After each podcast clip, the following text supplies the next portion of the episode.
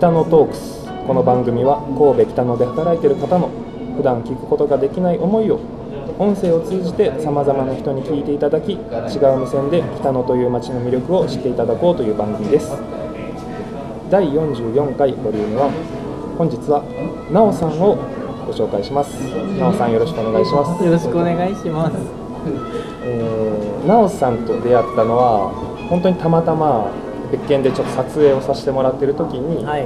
お会いして、もうその日に北のトークスにこの番組に出てくれないかと聞いたところ「うんいいよ」というので本当にいいのかなと思い、まあ、ありがたい気持ちでいっぱいなんですけどはい。収録をさせていただく運びになりました。はい、じゃあまずなんですけど、なおさんは、はいえー北野に住んでどれぐらいなんですか？北野に住んで、はい。でもこの10本当引っ越してきたのは10月1日10月からです。もう10月頭なので、じまだゃあ北野は2ヶ月ぐらいそうですね。収録時点では2ヶ月ぐらいですね。はい。うんそうですね。普段のお仕事とかってお聞きしてもいいですか？あ全然大丈夫です。まあふ普段の仕事は普通にあのサラリーマンをしてるんですけど、はい。と薬のはい。薬の関係で働いていて、あ、そうなんですか。そうなんです。で言ってもあの薬を届ける役目なんですけど、あのまあ、今はそれをしています。えー。薬ってその病院とかで使ったりするようなあそうですそうです。系薬のの卸の会社でうん。うん病院とか薬局とかそういうとこにあのお届けする仕事なんですけど。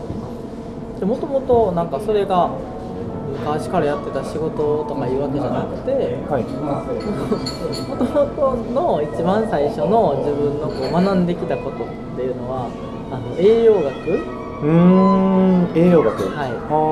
そもそも社会人になってすぐは管理栄養士っていうその職業そうなんですか、はい。じゃあちょっと今やってることとは当初とは違うことをやってるってことですよね。そうですそうです。うーん。管理栄養士結構難しい試験っていうイメージがあるんですけど。国家試験なんで、い。やっぱりその勉強量とかは結構あったので、私は文系の大学の子大学に行ってる子とかのなんか日々の生活を聞いてると、はい。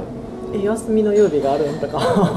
ね勉強勉強ばっかやったんですかその高校の延長みたいなっても隔週休みとかはい。その時に当時県外に行ってたので岡山県やったんですけどはい。あの一人暮らしをしてたのでその子まあもちろんね大学になってのその一人暮らしを始めてからのうん。生活スタイルっていうのは変わりましたけど勉強のその勉学については結構勉強してた方やと思いますなおさんのご出身は神戸なんですか？出身は兵庫県なんですけど神戸じゃなくて、はい。あのちょっと北の方の小野市っていうところああわかります わかります。はいあの高校の部活で小野高校に行ったりしてたんで、まあ、場所的には存じ上げております。まあ特にそんなにねあの行く用事もないかなと。まあそんなそれは分かんないですよ。人によっては行くところがあるかもしれないですけど、うんまあ、シティではない感じですよね。そうですもう田舎の超田舎で。しかもその中でももう本当周りが田んぼとかはい。山とか、あのもう川とか自然がいっぱいあるところで育ちましたね。確かに自然のイメージが9割を占めてますね僕のイメージの中では。ですね。で今の管理栄養士から薬の仕事に携わる。変わったきっかけとか。って何かあったんですか、きっかけ。そもそもあの今多分仕事としては5回 5, 5回ぐらいメインの仕事を、まあ、変わってたりあと途中で自分で仕事を始めたりとかなんかいろんなことをあの経験させてもらってきてるんですけど、うんうん。あのその最初に管理用紙をした時にはい。やっぱこう野心というかこうしたいああしたいっていうこう仕事上での自己あの実現みたいなのがすごく強くてであのまあ、現場で、まあ、管理用師として病院とか老人福祉施設、はい。あの厨房に立ったり管理をしたりするんですけど、そういうところでえもっとこうだったらいいのにああだったらいいのにって思う思いを抱えながらこう仕事をした時があったんですね。でそれをこう実現しようと思って今度あの食品のもう開発のあ仕事開に？行ったんですよ。そもそも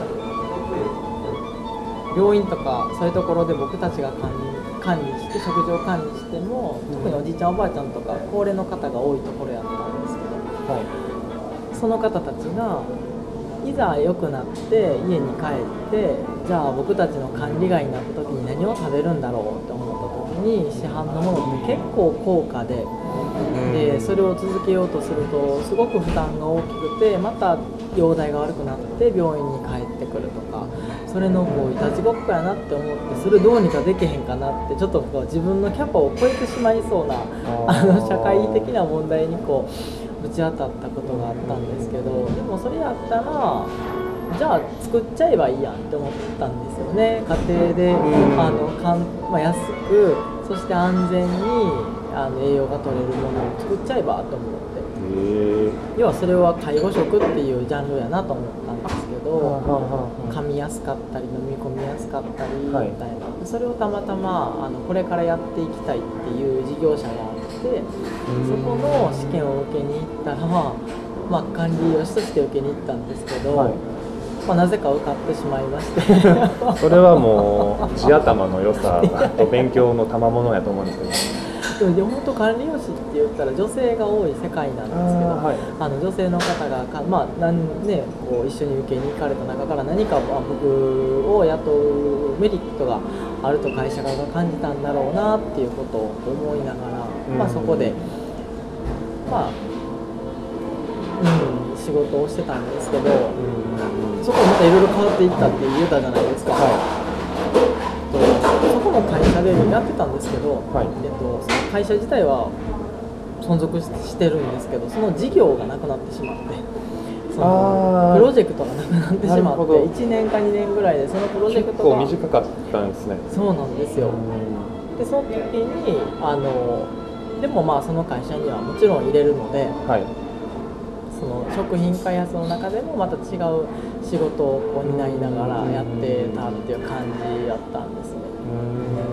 なのでこうちょっとこううーん惰性惰性って言ったらおかしい。まあでもやるからにはこうねうん。一生懸命やるって感じなのでやってたんですけど、はい。い、ろんなこう、えー部署とか変化の中でまた自分の中でも違和感を感じてっていうのをこうだんだんだんだんとやっていって